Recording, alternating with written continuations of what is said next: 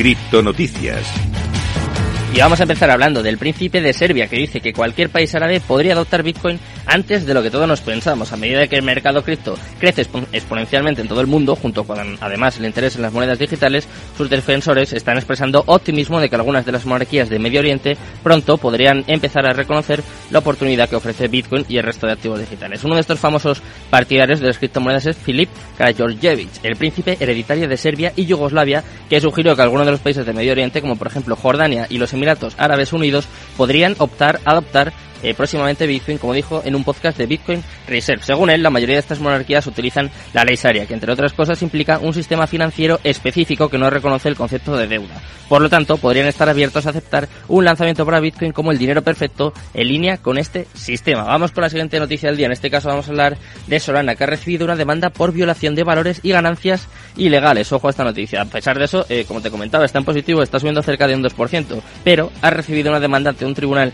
federal de California por un inversor que afirma que los principales actores del ecosistema se han beneficiado ilegalmente de solo el token nativo de su blockchain. Mark Young alega que Solana Labs, su fundación, el cofundador Anatoly Yakovenko, Multicoin Capital Management y su cofundador Kyle Samani y Falcon X violaron las leyes federales de valores. Y vamos con otra noticia, vamos a hablar de otra de las criptos que están más de moda en, en los últimos meses, en las últimas semanas. Tenemos que hablar un poquito de Shiba Inu, que planea lanzar una nueva red y una stablecoin conocida como SI. El equipo responsable de Shiba Inu, la polémica meme coin, que se ha abierto paso dentro del ranking de las monedas más reputadas en la actualidad, informó que tiene planes para el lanzamiento de una nueva red y además también están contemplando crear una stablecoin para fortalecer aún más al proyecto. Cuidado que no les pase como a los de Terra, ¿eh? a veces esto es un arma de doble filo. Esto lo anunció uno de los desarrolladores principales del proyecto, se llama, o supuestamente se llama Sitoshi Kusama, que compartió en la cuenta de Medium de Shiba eh, parte de los planes que tienen contemplado llevar a cabo a mediano plazo.